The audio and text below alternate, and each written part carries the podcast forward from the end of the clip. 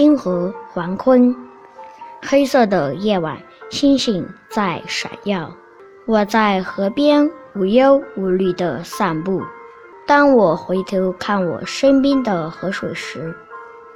只见无数的星星在河里流动。借月亮捋一脚，星星跑步不小心撞倒了月亮，月亮掉下来，刚好落在我手上，亮亮的。从此我手上有了月光。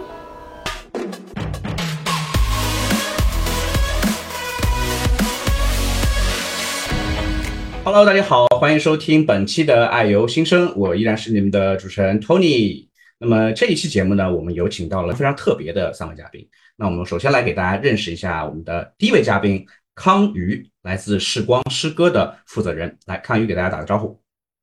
Hello，大家好，我叫康瑜，是公益组织时光诗歌的创始人。然后我们的组织主要就是教山里的孩子写诗。好，欢迎康瑜。那我们来介绍一下第二位嘉宾林一，来，林一给大家打个招呼。Hello，大家好，我是林一，我来自 Pop Sockets 泡泡骚，然后这是一家手机气囊支架的品牌，我在里面是品牌部的同事。嗯，好的，欢迎零一。那我们第三位嘉宾子涛呢，也是我们节目的老朋友了。那么子涛也给大家打个招呼吧。Hello，大家好，我是子涛，然后。啊，我是 Next Studios 的游戏设计师，也是写手诗吧这个项目的一个游戏制作人。然后这次呢，实际上是比较特别，因为可能大家之前都有玩过这个写手诗吧这个游戏嘛。然后，呃，现在大概距离发布也过去了一个月了。然后我们计划去做一次秘密的。非常有趣的一次更新，然后这次更新的话，实际上是我们做了一个叫做《山里的小诗人们》的这样的一个特别的一个磁盘。然后其实关于这个磁盘的制作背后有很多的一些故事，以及还有我们有我们的两位伙伴，然后来进行的这次合作。然后所以说，其实也正是围绕着这次契机，然后有机会呃，请托尼还有嗯，包括在这个爱有新生来让大家做一次这样的一个交流吧。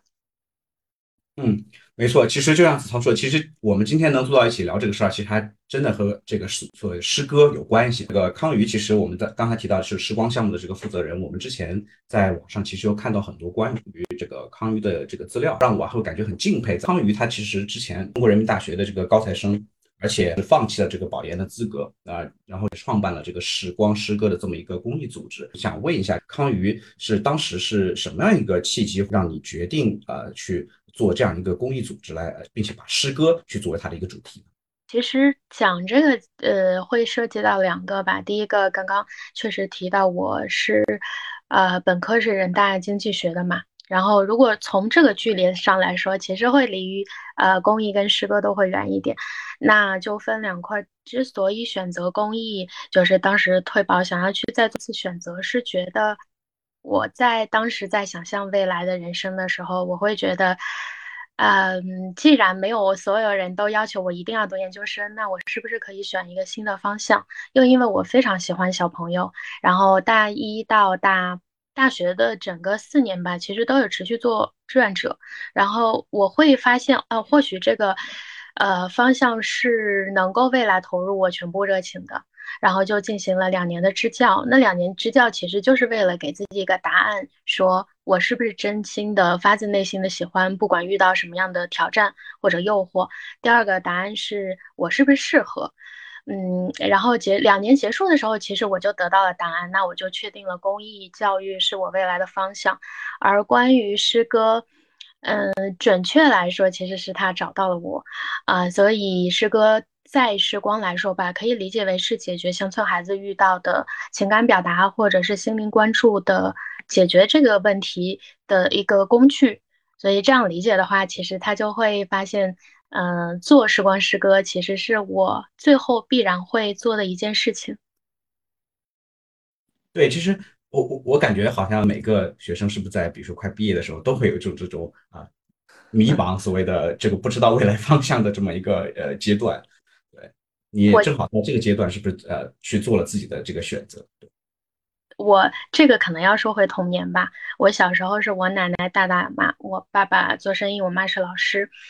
嗯，很小的时候，我其实记不得几岁，我奶奶就会跟我说，我们这辈子成为人是非常珍贵的。然后你看地上的那些蚂蚁，你其实不是故意踩死它，但那它的生命就会结束。那你这辈子成为人，你是需要一方面让自己过得好，另一方面也让更多人过得好的。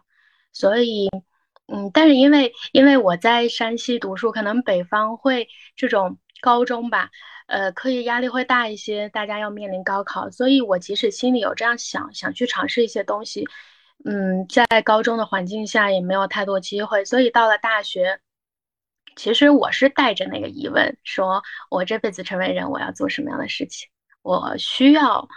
呃，把自己所有的精力跟热情放在哪里？所以大学才会有那段探索。准确来说，大四那一年，也就是保研的时候吧。我确实会想很多，然后我开始想，嗯，好像好像确实没有人一定说我未来要有一个稳定的工作，要有一个还不错的收入。既然没有人要求的话，我是可以遵循自己内心的方向去做一些尝试吧。那个时候确实不确定说我一定要做公益，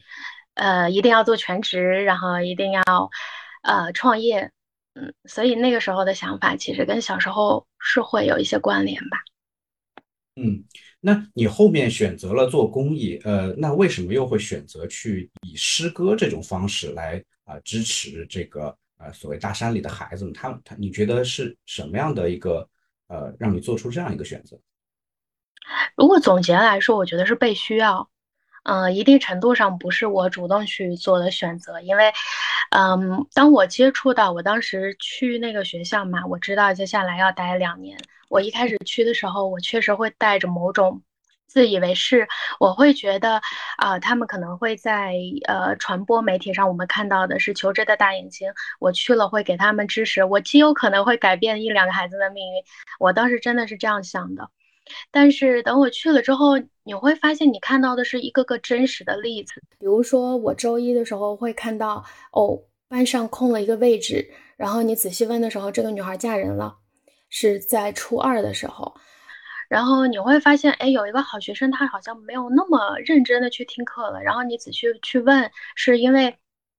他家里，然后他大伯要跟他家去抢土地，然后遇到很多的问题，他需要去解决这件事情，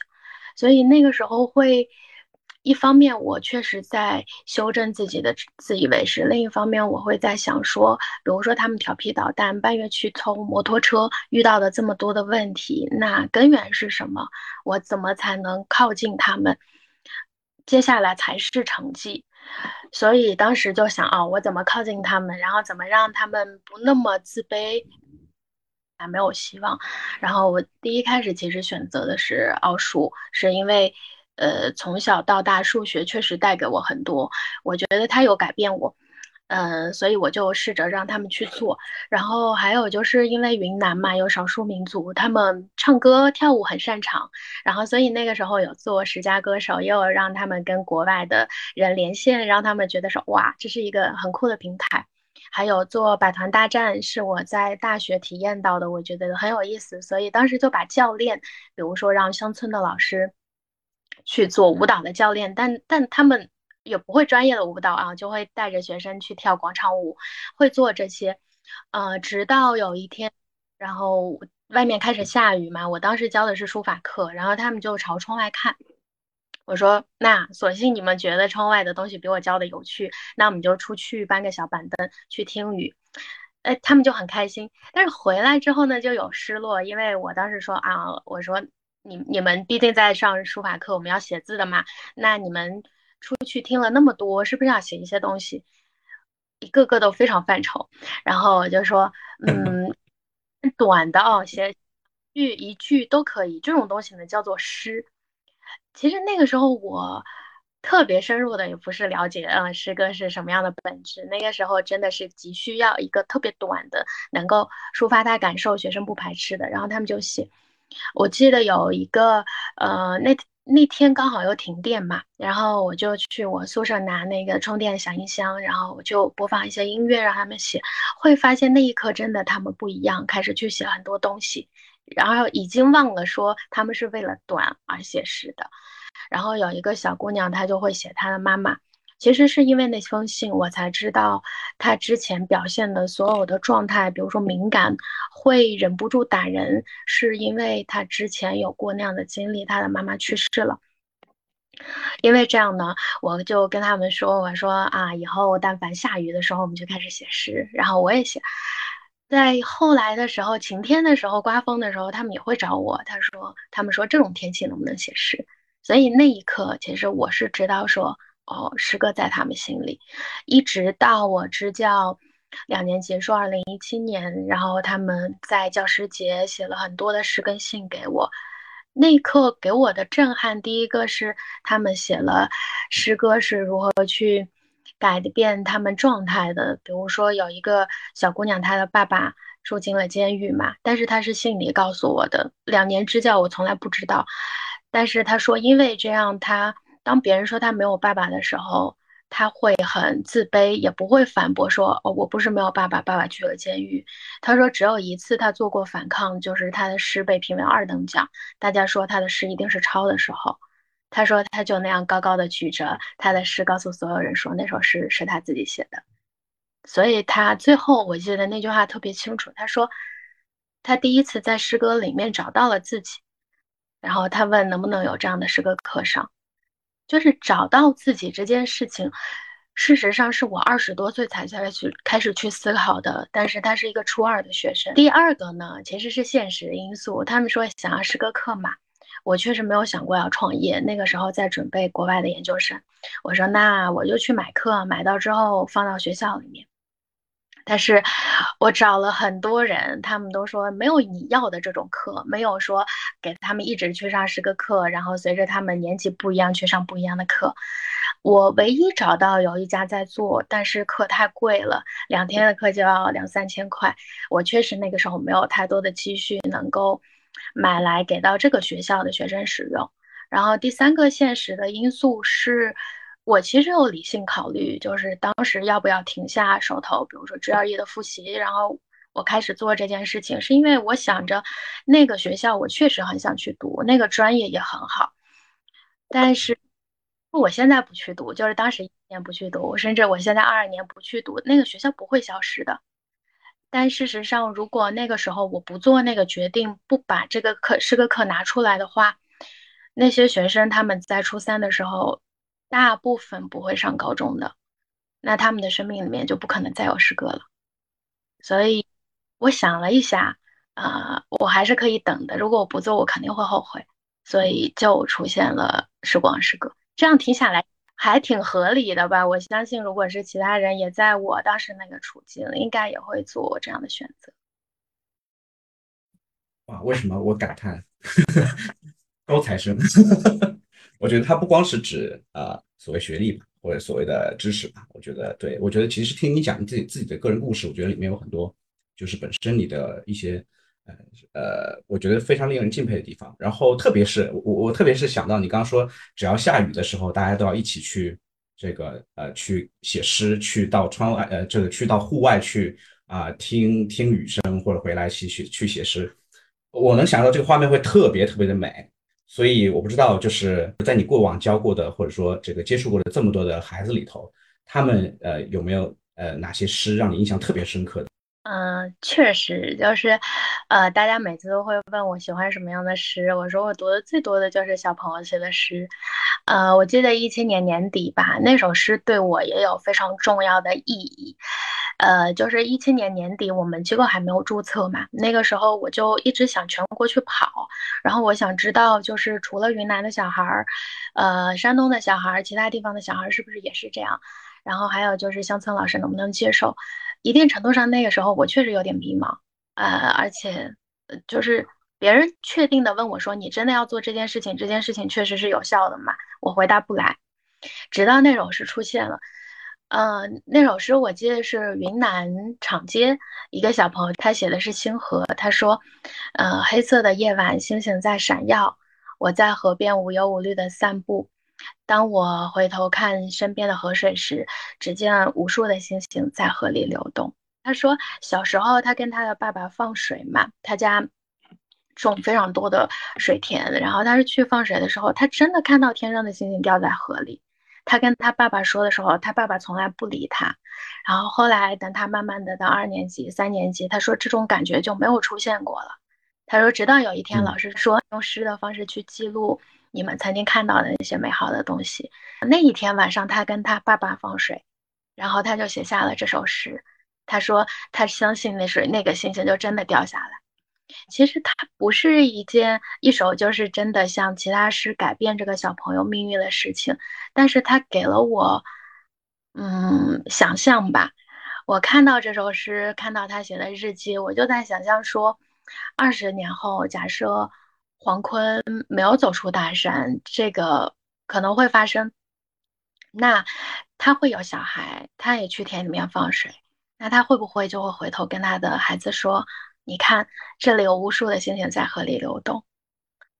那这样的父子就不会因为生活太困苦而在山里面作恶，失意的东西就会流淌下去。所以，其实一定程度上，在做时光的前几年，呃，有时候我也会怀疑自己，怀疑自己的能力，怀疑这件外来的事情带到山里。会不会给他们带来一些我想象的东西？但是看到这首诗的时候，那一刻我是相信说，未来那个场景，不管我有没有看到，它真的可能会发生的。对，就就像你说的，可能你刚开始会有些怀疑，不太知道呃，诗歌能给一个大山或者说呃这些孩子们带来什么样的变化。但是你看到这些孩子们在诗上的一些表现，他们的想象，他们对美好的这种感受吧。我还在想你给孩子写的那首诗，我觉得太美了。我自己的感觉是说，就是可能这跟是不是山里的孩子会不会写诗，其实没有关系，是更多可能他对美本身的一种感悟和感受，他能感知到这个世界上正在发生的这个美的东西，我觉得他就能把它表达出来。我觉得这个可能也是你带给这个孩子们，或者说诗带给孩子们这种表达的方式。我们待会儿再来继续聊一下这个视光诗歌，还有这个我们这个项目的一些情况。我们先来看第二位嘉宾，我们看林一的公司。其实呃，我也挺好奇的，这个因为为什么我们会跟林一去聊这件事情，也是因为林一的公司其实它是一囊呃手机气囊支架的这么一个公司，这样一个产品。我也想问一下林一，就是为什么你们的公司会对这样的项目，会对这样一个呃主题？这么关注我刚刚听了康宇做视光诗歌的这个动机啊，我觉得给我的一个感觉就是视光诗歌不是偶然，它是一场必然。康宇小时候的经历导致他对孩子会有那样的就是兴趣和耐心，然后会让带康宇走进山里，然后康宇在山里以后，他就不自觉的和那个山成为了一体。我现在怀疑我的那个我们公司的那个 CEO，他创造手机气囊支架可能也是一个必然。我们公司创始人是一个哲学教授，当时是是耳有线耳机的时代哦，对，大家都经历过，就是耳机线缠绕在手机边上很难弄清，然后他就是有很多奇思妙想，就搞了两颗纽扣放在后面，然后就可以这样卷起来梳理耳机线，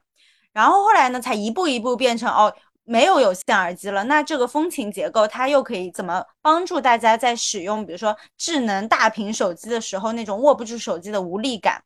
然后我有一次就在会议上问他，嗯，为什么要做手机气囊支架？你除了手机气囊支架，你还想做别的吗？然后他的回答就是说，他想让这个东西成为世界快乐永动机，因为他学哲学，他就非常在意人的幸福总值，就是不管大家是不是用上了这个手机气囊支架，可能用上的人呢。他就可以哎解放双手了。然后如果不用上的人，我们实际上部分的销售额也会真正走向流到一些需要帮助的机构，这是可能是 CEO 的一个愿景吧。那落实到我们做的这件跟视光诗歌的合作，然后包括找到 Next Studio，其实是我们很被视光诗歌这些孩子们的诗打动，就觉得诗歌它可以是一个实物，就是那些孩子的诗实在太晶莹剔透了。那如果说我们正好有一个实体的。承载可以把这些东西载到一个实物上，然后每个人不仅可以读到诗，还可以摸到它、拍到它、收藏的。那我就觉得，哦，那喜欢诗歌的人有了一个好的周边，然后喜欢泡泡骚的人还能被诗歌点亮，大概就是一个这样很纯粹的原因，没有考虑到别人喜不喜欢，重要的是我们自己的人很想做这件事情。嗯。对，就为什么说这个命运是一个很奇特的东西哈，就是好像大家就呃并没有什么约定，然后就是啊直接或者说我们说命运把我们这个呃牵到了一起，就呃就是而且其实这个和诗歌本身也很像，其实都是出于自己的一个呃心内心的冲动去想做这件事情，然后就把它呃表达出来，把它给做了出来。那其实对第三个，我们也是有命运把诗歌、把游戏这个结合在一起的，也就是子韬最近啊刚刚做的这样一款新作哈，这个叫写首诗吧。哎，这是一款这个游戏，也有可能很多听众还可能还没有玩到这个游戏，这个没有关系，我们到时候会把这个链接呢放在我们的节目里面，然后大家可以去试一下。那我们想也特别想请子韬给大家介绍一下写首诗吧。其实我觉得就像刚才那个就是两位。嘉宾谈的就是这件事情，确实蛮巧合的。应该是之前的是一位，呃，在泡泡骚工作的另一位朋友，然后，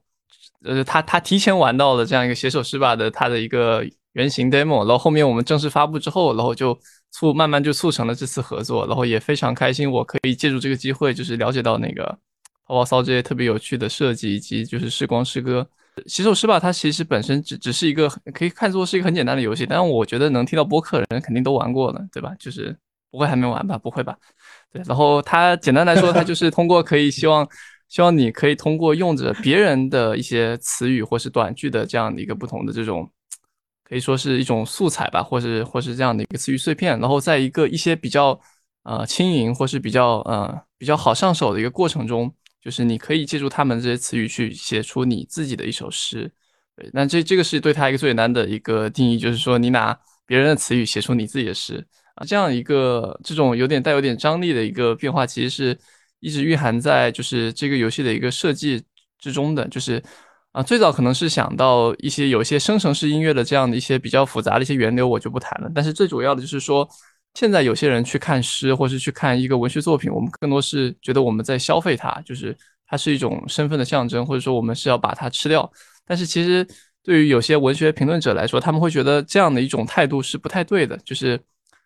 其实他的那个作家，他作为他他写出这首诗，他其实是希望我们就好像乐谱一样去演奏它。我们应该去和这个在他的诗歌里面去徜徉，然后去按照自己的一种就是感觉去感受它，与它去发生关系，而不是说，OK，我看完这首诗，然后我就只知道了，OK，啊，这首诗它表达了作者的什么什么什么什么，就好像阅读理解式的这样一种感觉。因为这样的话，等于是没有真正的和这个作品做一个融合。所以我就想说，有没有办法，我们可以某种方式、合理的方式，去拆解一下这个作者他的某些这种，嗯，就是作品，使得我们作为读者有这样的机会，以自己的创作去和他的这个作品做一个呃结合。所以这个大概是写首诗吧当时做的一个就是一个想法吧。然后当时做出来其实很简单，就是在一个空间里面，你直接去，你有规定的步数，然后你去点去拾取，然后拼成一个句子。然后拿去给一个之前写过诗的朋友去尝试，然后他觉得挺有意思的。然后在这种慢慢的鼓励下，然后我也去找到一些不同的人，包括比如说 BTR 老师啊，以及我们马上就要更新的这些就是后续的这些呃不同的创作者，希望通过这种方式，然后那就是来创造出这种人和诗歌或是人和作品之间的一种新的关系吧。然后但也非常开心，就是当时一发出去之后，大概就过了。一周吧，这一台诗歌机器就已经产出了接近六万首诗。我觉得这个是一个，呃，就是完全出乎我意料的一个事情。因为本来可能大家可能对这样一个非常简单的一个玩法都 都都会有些怀疑，但是结果发现，嗯，它还是很能够打动人的。我觉得就好像刚才康瑜谈的，就是那些小朋友的诗一样，就是这种简单和这种轻盈性，我觉得是，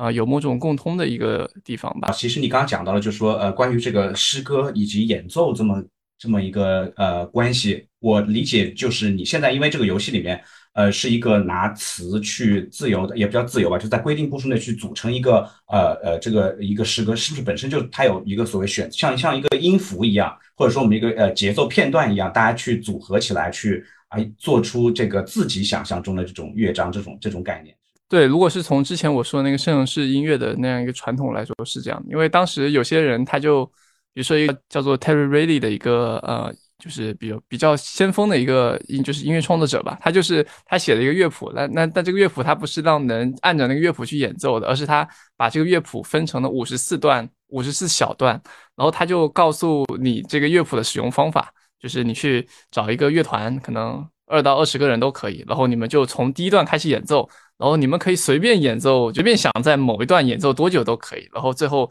啊，最后就慢慢的整个乐团慢慢从一演奏到五十四，但其中又有这种创造和自己一个就是自己自己偏好或自己改动的一个空间。所以说，它等于是创造了一个可能性的一个场，而不是说我去完全固定下来一部个乐谱，就告诉你，OK，这个就是我的一个创作。所以它是一种带有一种邀请在里面的啊，这个是当时啊从那样一个生成式音乐的一个传统去做的一个这样一个思考和最后在文字上面做的一个实验吧。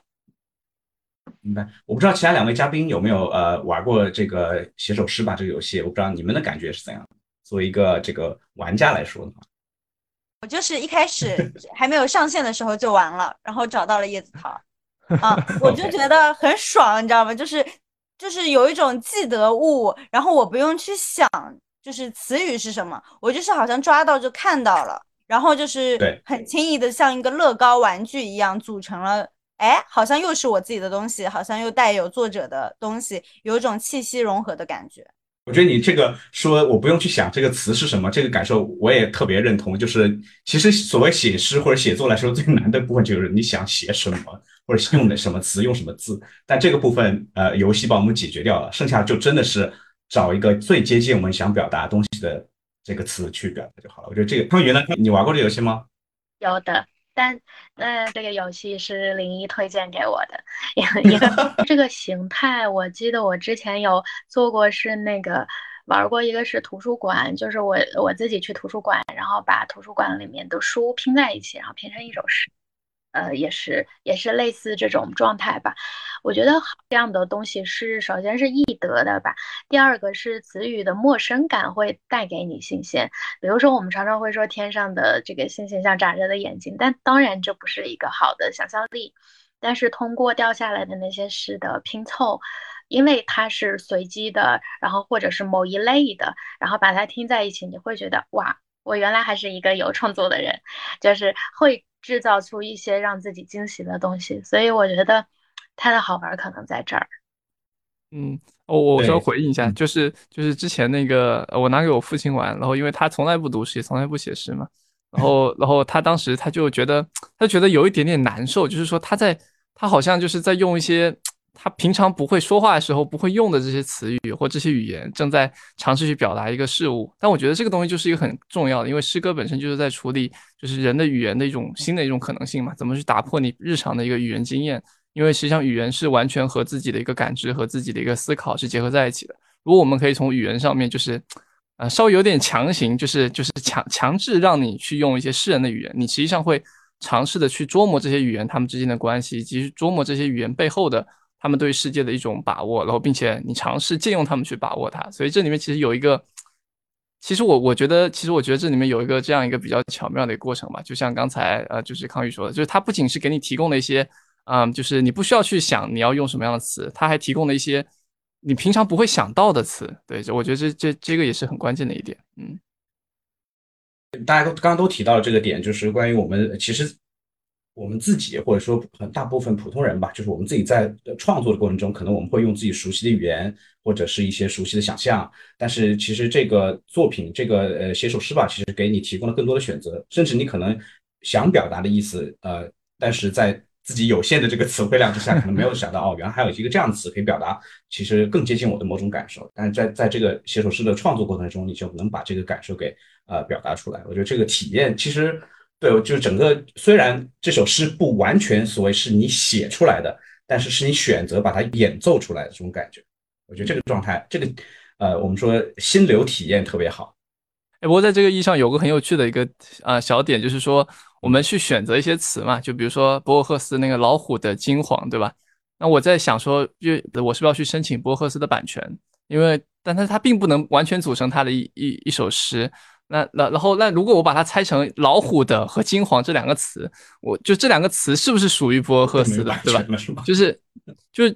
其实你发现，虽然你好像是在用别人的词语在组成诗歌，但是其实这些诗人他们本身也不占有这些词语，或者他们也不占有这些意象，就是词语本身应该是自由的，只是说啊从所以说我觉得我觉得从这个角度上来说，就是它可能不全是说，嗯或在这个角度来说，所有的诗歌都是。都是别人的诗，就是它其实都是我们在日常生活中的语言中去摘出来的诗，所以没有所谓的说这就是我的诗，这就是世人的诗这种说法。在这个意义上，所有的诗都是属于语言的。其实玩这个作品，我还有另外一个方面的感受啊，就是一种怎么说，一种一种内疚，一种一种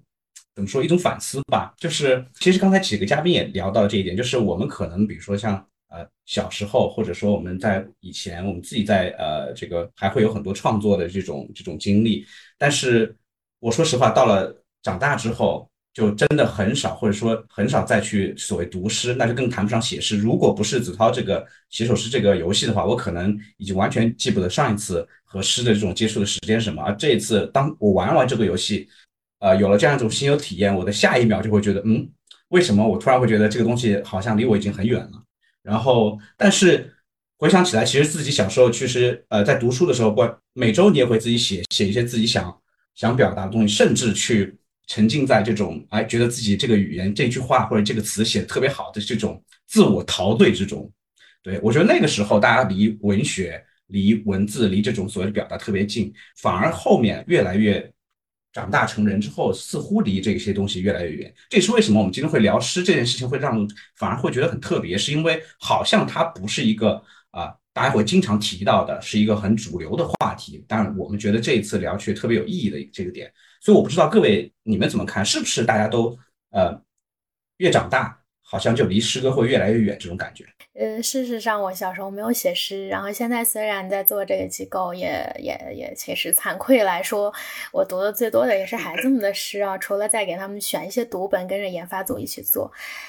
呃，诗在我在我的生命状态里，我觉得更多它体现于某种诗意，这也是为什么后来诗歌选择我的原因，就是它可能最后不一定真的是出了一首诗或者几个句子。我想让两个故事来讲一下，就是呃，我为什么会呃有可能会想到后面诗歌的东西，是因为我小时候刚刚提到我奶奶带我嘛。他不会教我写诗歌，但是他会跟我说，花儿要快开的时候，你要蹲下来跟他说话。他说，嗯，我们在中秋的时候，每一个节日都会非常有仪式感。他会说，我们要把院子里面灯全部都关掉，然后盯着月亮，我们要一起去想月亮上会发生什么。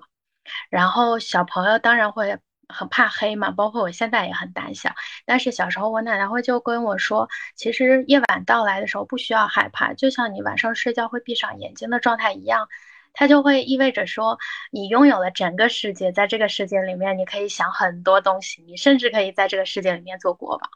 所以我记得小时候我学完乐器，然后回家嘛，然后没有人接我的时候，我会真的很害怕走回去。但是我每次想到我奶奶跟我说，到了夜晚的时候，其实跟你闭上眼睛去想象是一样的时候，我就不害怕了，甚至在在路上我就会演奏起来，我然后我就会回家。然后这段。嗯，诗意的童年，一定程度上，比如说我们在现在在教小朋友写诗，在课时目标那儿一定不会写你结果要写一首什么样的诗，然后会跟他们说，在这个结果里面，比如秋天，我们去思考村庄是不是也有变老，然后第二课时我们就会在想说，哦，村庄有变老，那你看一下周围的事物有没有变老，然后再比如说再大一点，我们会跟他们讲说。我们以失忆的状态去看，嗯，我们的父母去田里面收割稻穗，那对于稻穗来说，它究竟是失去还是得到呢？也会讲这样的东西，然后也会把叶子卷成一个小孔，让他们去看这个世界，无外乎就是一个圆，就是你看到的这个圆。所以，如果从诗歌有没有丢失这件事情来说，我觉得至少是失忆的东西有在我身上延续。呃，延续的意思是说，我高三的时候，我奶奶去世了。等到我回头做时光去支教的时候，我发现她的生命又在我身上了。然后她当时教我诗意去生活的状态，我有带给这些孩子们。包括在现在我们去研讨课的时候，我会以这样的衡量标准去看这节课会不会未来带给这些小朋友一些东西。如果这样说的话，其实我会觉得失忆的方式也是易得的，而且它会随着我们生命的长大，然后慢慢的这种东西也会成长起来。我能问一下，你奶奶是诗人吗？哦，不是。他他我我的一感觉就是，其实，比如说，虽然可能他不是诗人，但是他眼里却有满天的星星，就是他是有诗意的。我觉得这一点可能，呃。是一个很重要的部分。就像刚刚才康宇讲的，可能人越长大，但是诗意是没有丢失的。哎，这个我特别想分享一下，哎，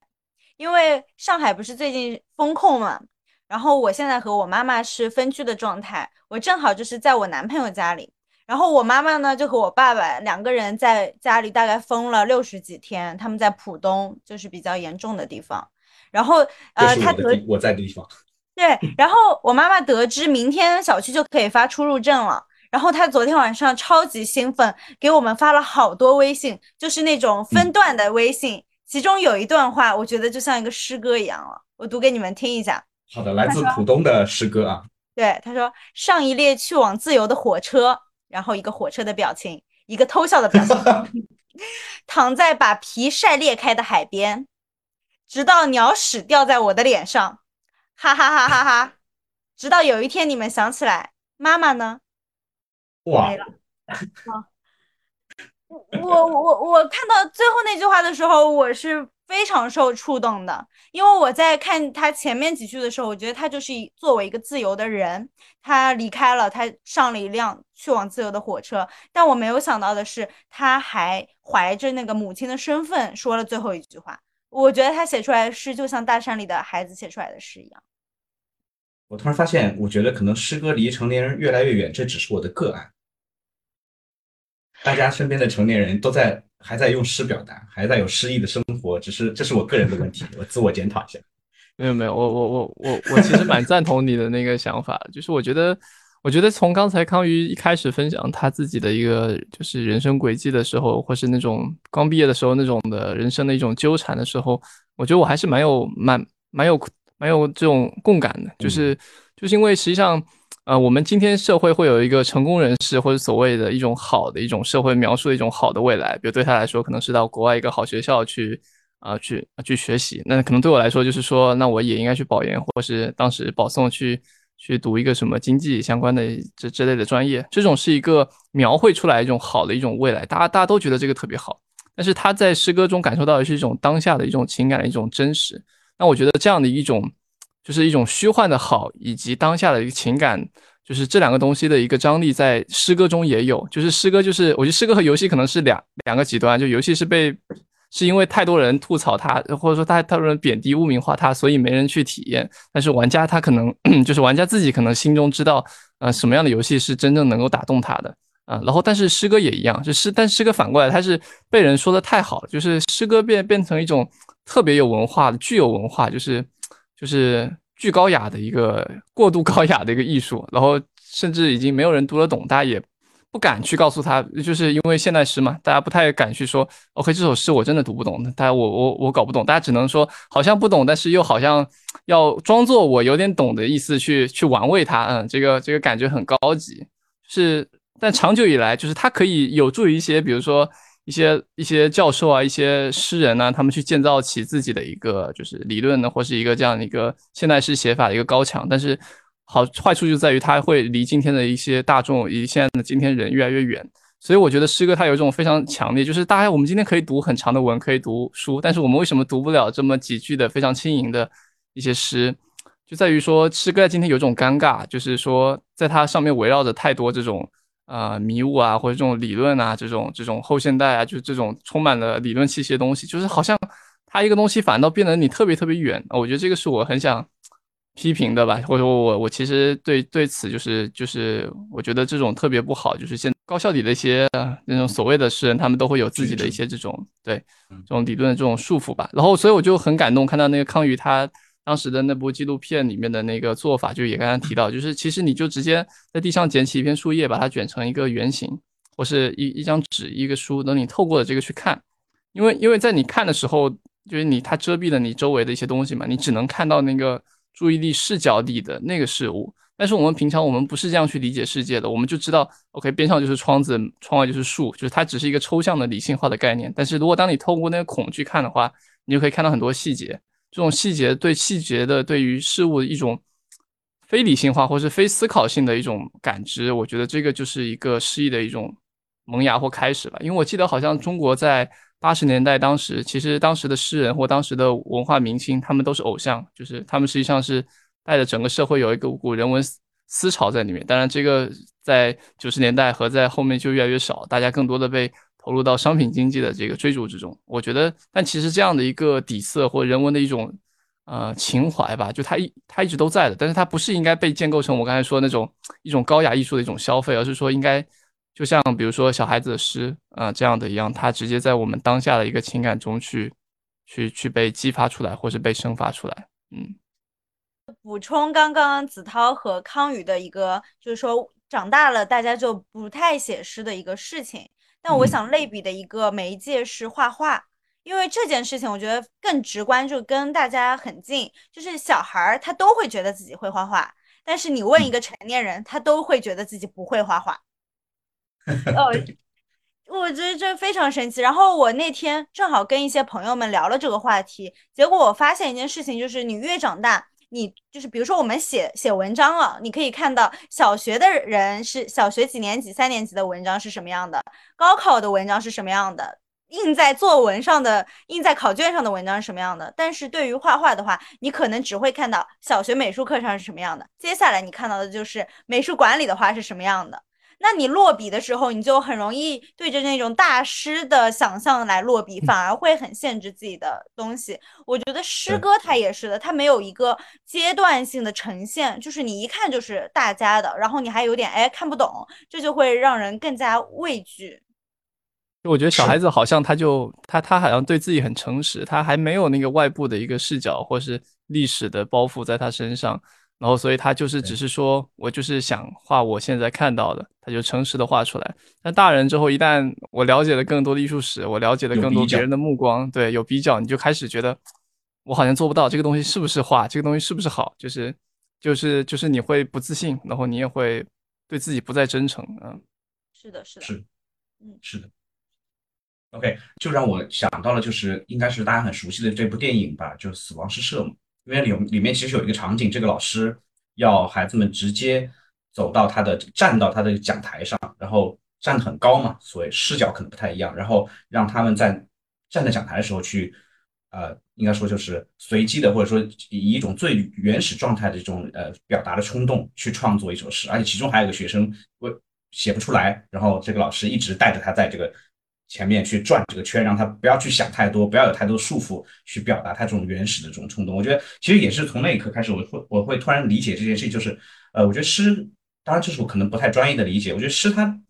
本身在语言的限制上，比如说对于大家的啊语法，比如说这个词这个句子比较完整啊，主谓宾等等这样一些东西，或者它的文采结构，好像没有没有那么大的这个呃明确的要求，是不是？这反而其实也让普通人，我觉得也更容易。去去表达，而不用太考虑说，哎，这个字词用的是不是准，它的语法结构是不是正确，我这个段落之间逻辑是不是通顺，类似于这样的一些，反而是没有，反而他的表达可能是最没有门槛，而是最呃靠近这个内心真实的想法、内心真实的冲动。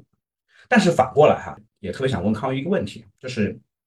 你你会不会碰到一些质疑？比如说，因为毕竟你的公益项目，它是面对的是呃山里的孩子，呃，可能他们。呃，是不是真的需要诗，或者说他们真的是呃，因为我们看到很多公益项目，我们传统理解，比如说是啊捐款捐物啊，啊提供一些这个经济条件支持啊，甚至帮他们去创造更多的物质条件。那你有没有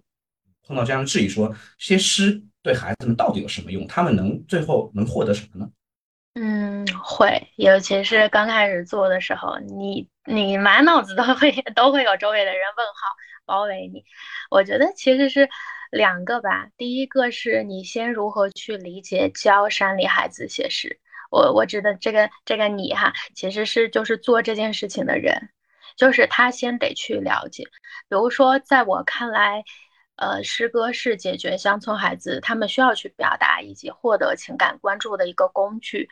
如果我明确这个，我可能首先就先不会自己给自己打问号。嗯，我觉得这个是重要的。其次就是你如何去向世界解释，去周围解释。其实解释是一件很难的事情，对我来说，嗯，或者对时光来说吧。因为到现在我们是一六年开始做嘛，到现在二二年，然后这段时间里面，其实也全国国内吧，只有时光一家在做。然后我了解的，应该至少在亚洲地区，应该也是这种情况。所以这一定程度上就意味着你需要更大的解释成本，要要在这个过程中付出。但是刚刚有提到说，呃，视光或者我自己是了解说为什么要做，为什么一定要做，为什么是由时光来做的时候，接下来就是去解释。但是刚刚，嗯，你谈到了一个特别好的问题，是我第一开始去筹款会遇到的很多人跟我说的。他说，我现在是有一笔钱，那我会更愿意去支持吃不上饭的孩子，呃，会大病救灾。那那那为为什么要支持时光？嗯，我我当时确实回答不上来，或者现在。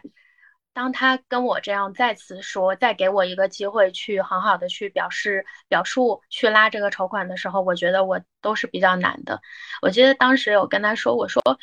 嗯，因为我自己一方面在做时光嘛，另一方面我也会，呃，捐钱捐物做一些别的公益。如果真的这个小朋友在此刻，他就是比如说有一些大病大灾，或者是需要，嗯，就是真的遇到吃不上饭的时候。我这笔钱一定会先去解决这个问题，但是反过来说，我们现在遇到的这些朋小朋友，六千多万的乡村儿童，他们有多少人会面临什么样比例的问题呢？很多情况下，比如说父母在外打工，他们是留守儿童，一定程度上他们在生存上就可以解决。现在九年义务教育，然后又有撤点并校，国家的这些政策是。我是认真的拿眼睛去看到，说他们的教学环境有改善的，他这九年是能够上下来的。但是我真正感受到的有一些东西是需要去做的，比如说刚刚提到的那些问题，他们需要去关注，在那个张扬的青春期，他们会有非常多的问号，他们会思考这件事情，世界是不是真的黑的白的？你要怎么去跟他们解释呢？或者他们心里有很多的秘密，尤其是也有一些早恋呐、暗恋呐，你要怎么跟他去解释世界上的爱？这些会随着他长大慢慢的变大，他不会因为我们看不到或者是不去理他这个问题就会消失，他会慢慢长大，然后演变成别的问题。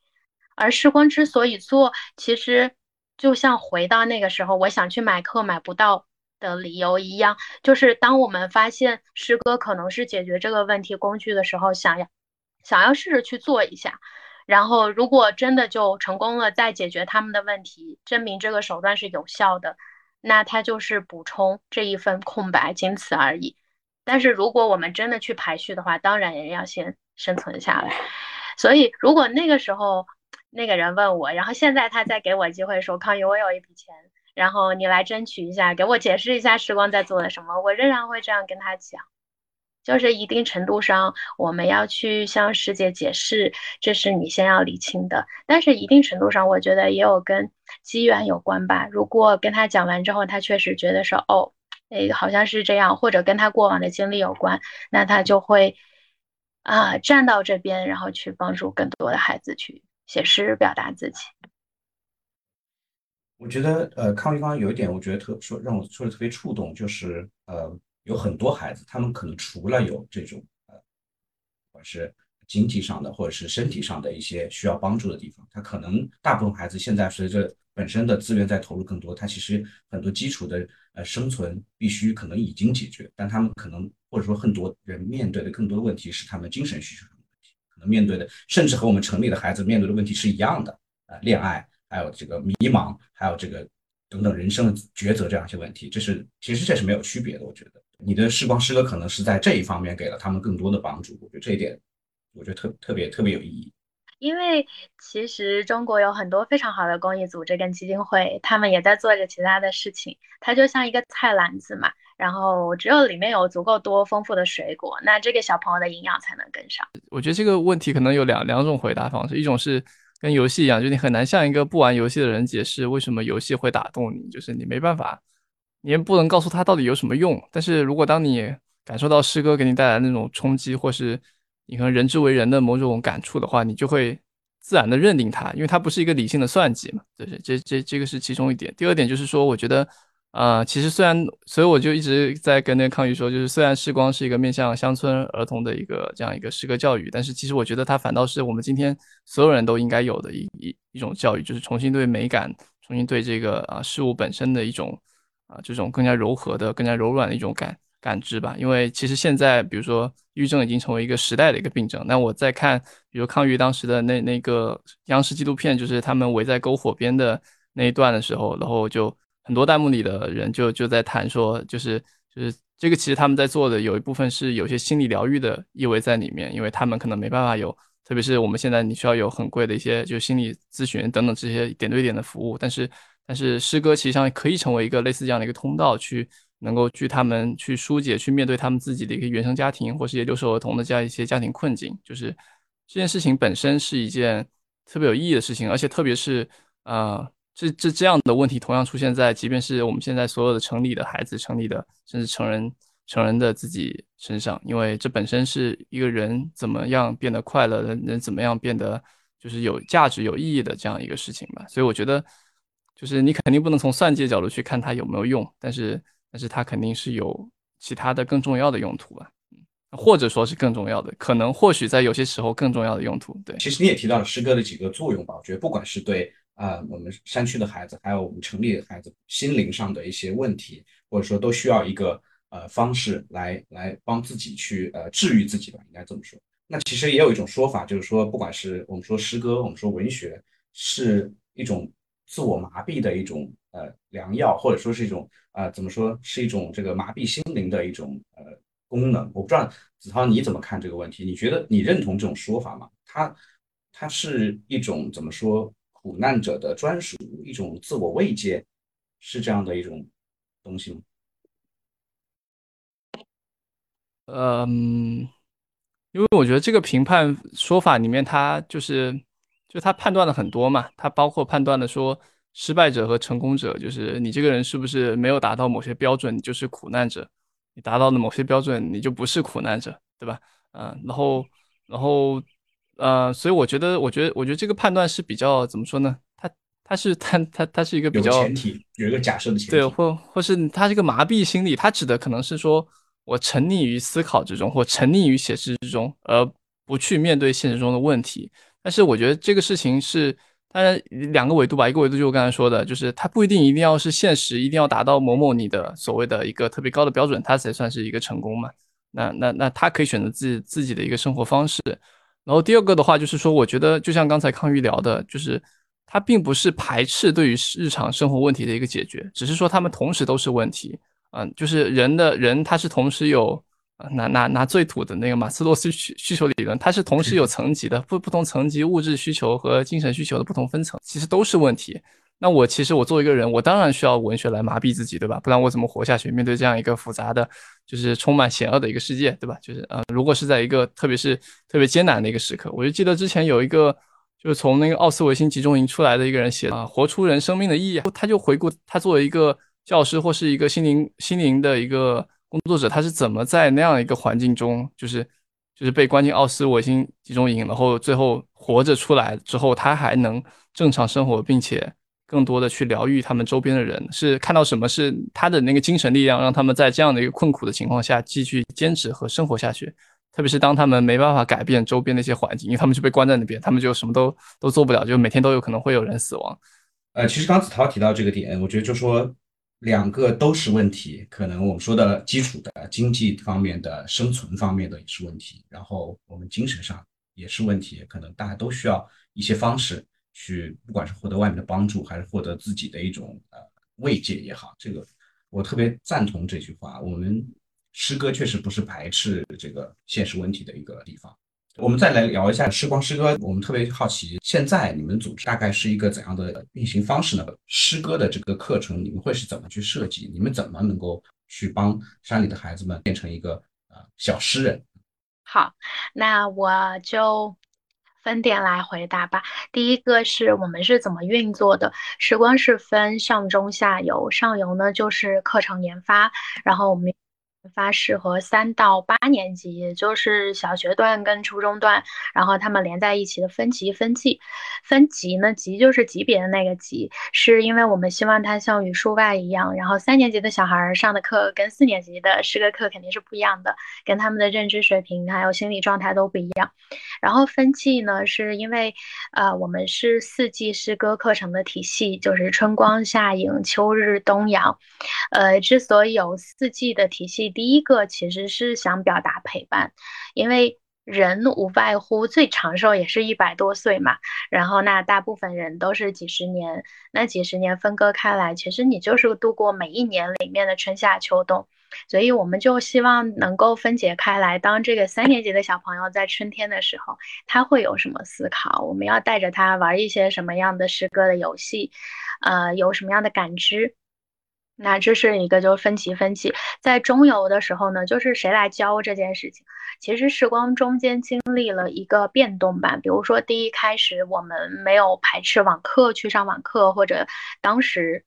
当时还挺火，应该现在也挺火的吧？就是双师课堂，就是镜头前像这样，我来上课，然后下面有一个当地的老师，然后也有学生。但是等到了二零。一九年正式启动的时候，我们开始做了一个大的调整，就是我们只招募当地一线的乡村老师，是因为只有乡村老师是当地的人。当一个小朋友去表达出可能有一些消极状态或者有秘密的时候，这个老师会立刻知道说，哦，因为他家是什么什么样的状态，那这个信。这首诗就真的有可能变成一个解决问题的工具，甚至是一个求救的信号。呃，这是一个。第二个是因为，当你真正想把一个外来的东西，我我一直觉得，就是当我们去教孩子诗歌的时候，要把自己认为其实你是一个外来的东西，你像一个 U 盘一样要插到当地的这个电脑里面。那谁来做？一定是当地的人来要做。呃，所以只有当地的老师去做，一个是他们是熟知的。第二个是这样才有可能让这件事情落地下去。最后下游呢，就是当完成上游、中游的时候，下游会有一些诗歌的产出。一定程度上，诗歌的产出，时光在做的是这件表达环境去改善的事情。我举两个小的例子，第一件就是孩子们的诗歌写出来之后。我们会做一些物料给到当地，还有很多设计师、时光的设计师来做，是因为我们希望，比如说我们会有诗歌节，就是你能想象吗？就是一个乡村，他们在年底的时候，元旦会号召他们的爷爷奶奶，然后去投票。然后有一个二维码在村口去投票，然后前阵子搞那个大喇叭工程，那当时呢，当地那个人就会说，哦，康老师，我们大喇叭里面要放什么？我们日常放的都是都是一些新闻呐，然后会放广场舞的音乐，然后我就说，那那有学校小朋友写出诗嘛，可不可以让他的爷爷奶奶或者他的，比如说爸爸妈妈有一方在到那个大喇叭去读他们的诗，甚至周末的。所以现在我们会以这样的方式，我们在周围就看到说诗歌没有那么的陌生，就是去表达喜怒哀乐，然后他们也会很骄傲说我们家里出了一个诗人，啊，这是一个环境的事情。第二个环境就是外围一些，呃，不可否认，第一开始我也会有这样的偏见。当我们去聊到留守儿童、乡村儿童的时候，会觉得，哎呀，他们会有点惨。有时候你想要帮他们的时候是出于同情，但是这种情绪对于受助者来说，对于这些小朋友来说不一定是健康的。那时光想要做的，或者是为啥我们叫时光？其实第一开始就想要跟大家说的是，当我们回头再看他们的表达，他们在呃苦难里面表现出来的对这个世界的谅解、谅解、善良，然后这些东西会很吸引我们，我们去回头看是赞赏的。所以第二部分时光在下游做的环境，也是希望说，像大山里的小诗人，我们会把诗人这个 title 加给他们，是因为说，当我们回头再去看的时候，真的有可能是小朋友在教我们，我们就不是同情他们了。那所以就是刚刚聊回到这里，就是上中下游这样的一个。呃，一个一个操作吧，哦，就是表达的工具、表达的课题、谁来教，还有表达的环境。那截止到现在，是光有服务二十七个省份，也有一些自治区，然后这些当地一线的老师来教小朋友。然后现在，呃，上十个课的有十一万名乡村的小孩儿。你刚刚有有问嘛？就是说我们究竟在怎么去教？刚刚举一个例。三年级的小朋友在春天的时候，他要自己去怎么去看待。然后像再举一个例子，就是七八年级，七八年级的孩子，其实他们虽然有点像小大人了，他们确实会有早恋。呃，我在一七年的时候，学校里面也捡到一个纸条，我想要读一下这首情诗，大家可以感受一下。那个小条上面没有写名字，那首情诗是说：“我愿和你自由的好着，像风和风，云和云。”呃，拿到这个纸条的时候，又过了一个月，刚好赶上时光诗歌大赛，然后我就给他投上去了。当投上去的时候，几乎所有当地老师的第一反应是说：“哦，怎么能写出这样美的诗？”他们没有说早恋是严格不允许的。但是，呃，我了解的是，等小朋友到了初中，确实会有早恋的情况，老师。会甚至有可能会向女生甩巴掌这样的情况，所以那首诗真的有慢慢的改善那个学校里面老师们对待学生表达出的这种情愫的态度。我想举这个例子呢，是想说像七八年级我们在冬天的时候就会去谈爱，比如说爱的形状是什么样子的，爱的颜色，爱的味道，然后让他们去理解，然后会也会讲亲情、友情，包括他们的爱情。然后两个人在一起是什么样的状态，也会讲这些，这些是他们感兴趣的。比如说男生呢，他们会觉得初中的时候觉得自己很酷，他们也会觉得自己很孤独。然后当时做了一节课，就叫做什么是世界上最酷的孤独。然后有好多男生在那堂课上就就开始表达，哦，我理解的孤独是什么，我理解的酷是什么。就是想把这些可能我们之前会不太提到，或者稍稍对这个词有偏见的东西拿出来去讲，所以最后我们看到的诗就是那个东西，它绝对是课堂上的衍生。其实更重要的是，在这个课堂上，我们去触碰这些他们其实已经在经历的东西。我觉得其实诗不光也只改变了小孩子们的心灵，是不是也其实改变了他们周围成年人，比如说老师。或者其他的父母面对这些呃所谓问题的这样一些看法，因为可能我自己理解，像比如说刚我们提到的早恋、孤独这样一些呃关键词，我们可能是不是过多的把它关注在了它问题的那一面？但是呃诗歌让我们看到，其实这些关键词背后其实都是有很美好的诉求，而如果我们能再以这种方式去关注的话，我们可能不会显得那么的张牙舞爪，会显得那么的面目狰狞去解决这些问题。对你说的对，就是诗歌不一定是美好的诉求吧，但它一定是真实的诉诉求。我记得之前有一首诗，呃，有点长哦，我可能记不太全，大概意思就是我是一棵小树，呃，但是春天来了，我却不停不停的掉叶子，没有人愿意和我玩。有一个小朋友写下这首诗，然后呢，老师之前对这个小孩的评价就是他总爱逃学。然后总是说我要出去找我妈妈，然后就不上课，是一个三年级的小姑娘。然后她的爸爸呢就日常酗酒，所以老师对这个小朋友的状态或者是评价就没有那么的高。然后直到写出诗，我们当时有一个环节就是我们去采访小诗人嘛，然后他才在那个采访小诗人里面说，呃，我之所以觉得自己是春天会掉叶子的树，是因为我觉得我生病了。后来老师又去问的时候，才发现他生的不是一场大病，他只是感冒。但是在那个家里面，爸爸天天喝酒，他有一个弟弟，他要去照顾他妈妈在外面打工，确实周围没有任何一个大人跟他说感冒是会好起来的病，所以他是因为长期处在那样的状态，觉得自己生病了，所以他妈妈不愿意回来。然后他逃学，并不是因为不喜欢学习，是因为他觉得他逃离这个校门就意味着跟他妈妈更近一点。然后改变就发生在他写的第二首诗。写下第一首诗之后，我们会给小朋友发稿费，会给他们父母打电话说你家出了一个小诗人，这样他妈妈就会表扬电话。他妈妈的反应是什么？他妈妈其实，呃。字不会认识的特别全，其实他他他家有文化，可能就是这个小女儿，但是他妈妈会觉得，说他女儿是一个诗人，是一件非常了不起的事情。然后，对，然后还因为这样赚取了稿费嘛，时光会给他们发稿费、发证书。然后他那次打电话，他又没有，他就没有像之前跟他女儿会说啊，你有没有把弟弟照顾好啊？爸爸有没有喝酒啊？你考多少分啊？那次他又很认真的听他女儿读这首诗，然后等到这个女孩第二次写诗，他又写了一次，他仍然把自己比作小树。他说的是，妈妈在外面打工就像大鸟，然后如果有一天妈妈不愿意回来，小树会变成大树，等他回家之后照顾他。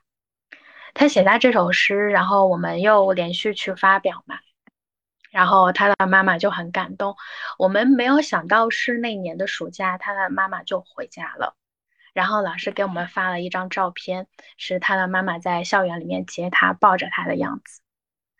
所以，呃，一定程度上，我觉得人跟人之间的关系，我们能够理解他的妈妈在外面打工没办法照顾他。然后孩子又很小嘛，然后他没办法直接去表达“妈妈，我想你”。那他的妈妈表达的关心方式就是“你考多少分，有没有把弟弟照顾好”。但是以这样的方式，其实没有改变这个环境多大。但是他的妈妈会知道说：“哦，我的女儿是需要我的，我可以回去一趟。”然后这个女孩就会发生很大的改变。对我感觉就是。可能诗歌不一定真的是在改变什么，但是它至少改变了人们沟通的方式，不管是小朋友和老师，还是小朋友和家人，呃，这种沟通方式的改变，可能最后让问题本身得到了改变。我觉得，呃，这是活生生的例子，让我们看到了这样一个过程，呃，小孩他的家庭的整体的这样一个一个变化。对我回头回过头来，其实我想问一下子涛，你在做这个写首诗法这个游戏的时候，你想达到一个什么样的效果？刚才听完康宇讲完这个，就觉得特别好，就是觉得哎，我们这个合作真的特别美。我觉得至少对于这个磁盘来说，我觉得它的目的就是让城里的我们这些人，就能玩到这个游戏的人都变成，就是或是都当一回大山里的小诗人。我觉得这个游戏它起到的一个作用，可能或者说它目一个目的就是，我希望达到一种可及性或是可得性，就是希望把原来封闭的东西给它敞开来。它可以一方面是帮助不写诗的人。能够尝试去写诗，那另一方面其实是帮助看不了诗的成年人，然后去看诗。就像他们好像是伦敦美术馆还是什么，他们做一个计算嘛，就是大家在一幅画面前停留的时间其实不超过三十秒。但是，但是这个对于人家是可能花费了几年，然后他可以在画前看上非常久的一个细节以及这种点的这样一个时代，就是我们其实没有办法对于一幅画或是一一首诗。去给出一个纯净的，可能五分钟的一个时间去阅读，就是特别难得。然后我希望这个游戏能够在帮助打开这样一个阅读的裂隙的同时，我又能和小朋友一样去感受这些词语本身的一些一些魅力吧。所以我觉得刚才康宇讲那个特别好，就是把诗当做一种方法而不是目的。诗歌它可能是对于每个人他们自身的一种沟沟通方式。可能有些小朋友他们如果想要得到关注、得到爱，他们可能会砸玻璃，对吧？逃避、做坏事等方式来吸引关注，但是他。写诗之后，他可以把它就完全换了一种更加能够互相打动的一种相互理解的一种方式。就记得就是之前那位朋友也是那个就是啊就是试试他写过一个诗歌笔记，它里面有一段话就是我觉得特别好，就是说今天很多人的标准是说此刻这个东西要看起来很炫，要很像个诗。但是恰恰最像诗的东西，最不是诗，而是诗是诗心，然后才是文字。我就不再纠结到到底写出来东西是不是诗，这个和游戏设计其实是息息相关的。通常的游戏设计就是说，你需要一个最优一个条件来判断说你玩的好，或是玩的不好，然后给你反馈。但是在这里面，我就把它撇掉了。我希望做一个是非量化式的一个游戏。在做过程中，也有一些朋友给过一些想法，比如说你拼一个徐志摩的诗，我就能判断你拼的这样一个重合度和原诗的一个相似度是多少，或者说是根据你选用的不同词语，我去判断说，呃，OK，你你可能更像是哪个诗人，就是类似这种性格测试。但我就觉得这个东西其实就没有必要，因为我觉得，呃，在我这里面，其实我是想把人和诗和包括诗它背后的诗人这样一个距离拉近，然后并且给他引导向那个诗。本身，而不是说让他因为在里面看到了自己啊，就好像愿意去炫耀、愿意去传播等等。虽然看起来很很像，比如说，但是其他和写诗机器人是完全不同的一个点。写诗机器人它写出来的东西是想让你看着好像是分不出来到底是不是人写的。但是我这里面虽然也是类似这样的一种生成式的诗歌机器，但是每首诗这六万首诗背后每个都是一个真实的人和一个真实当当下的一个时刻。所以说，为什么现在每首诗上面都会有一个当地当时的一个精确到秒的一个时间，以及一个啊就是独有的一个唯一的一个编号？这样的一台诗歌机器才是真正有人去驱动的，而不是说制造出来一些好像是诗，但是它本身并没有诗心的东西。作为玩家来说，或者听众来说，他们会怎么样？呃，能够玩到或者感受时光诗歌孩子们诗的这个内容呢？啊，因为我们现在合作的就是一个，它里面有两，它里面有两个模式嘛，一个是朝花夕拾，一个是灵感。灵感就是上面会掉落这样词语，你去拾取的这样一个过程。然后我们在做的就是灵感的这样一个磁盘。然后这边也特别感谢，就是时光呃零一他们去整理的出来一个，就是我觉得特别棒的一个磁盘，就是有长有短，然后。各各种东西，我们有进行一些测试，然后来来达到这样一个比较丰富的一个程度吧。打开这个软件，你首页就会有一个引导，点进去，然后把那个大山里的小诗人拖进去，然后就可以玩了。对，刚刚子涛有提到诗心嘛，我觉得这个词很好，就是林一他们在做的这个产品是有趣的、酷炫的、方便的，但是跟他们团队去接触，包括他们写出来的东西，我们双方也会讨论整理的磁盘，是感觉是一个。非常有诗心的团队在做这样一件让我们的生活变得便捷的事情。谢谢谢谢谢谢。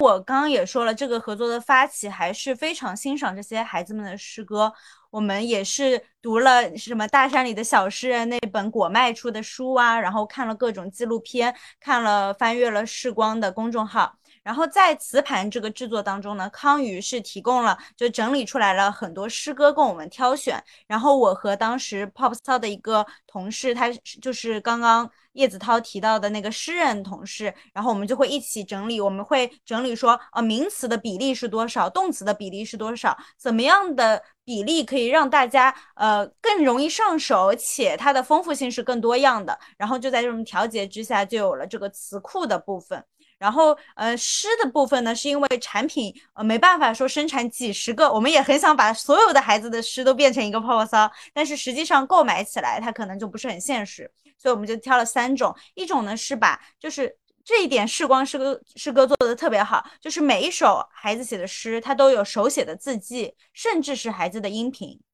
然后我们就会挑一些，比如说那个人手写，呃，那个小诗人手写的样子就很适合视觉化的，那就直接印在了一个透明的气囊支架上，这样子光也可以，就是视光就会穿过的那种感觉。然后还有一些诗歌呢，它可能更适合意象化，那我们就找到一些很童稚的，然后又很天真，也有诗心的一些插画师，他们自己把它做成了一个气囊支架。然后同时还有一款是本来就是呃泡泡骚就是有的一个产品，但我们还没有上线。但我们发现它哎透蓝透蓝的，特别像小孩子写的。他说这个叫海鲜果冻哎，然后我们就把这个也拉进了这个系列线。所以我觉得很神奇的是，不管是 Next Studio 还是视光诗歌，甚至是我们这样的呃消费品企业，我觉得都在以自己的方式在做一些主动的创造，这是我觉得非常好的。就感觉很有支持性的一点，嗯，对，说太好了。这个 节目最后啊，其实我特别想祝福我们，祝愿我们这次的这个合作哈，这个非常非常顺利。而且我觉得特别要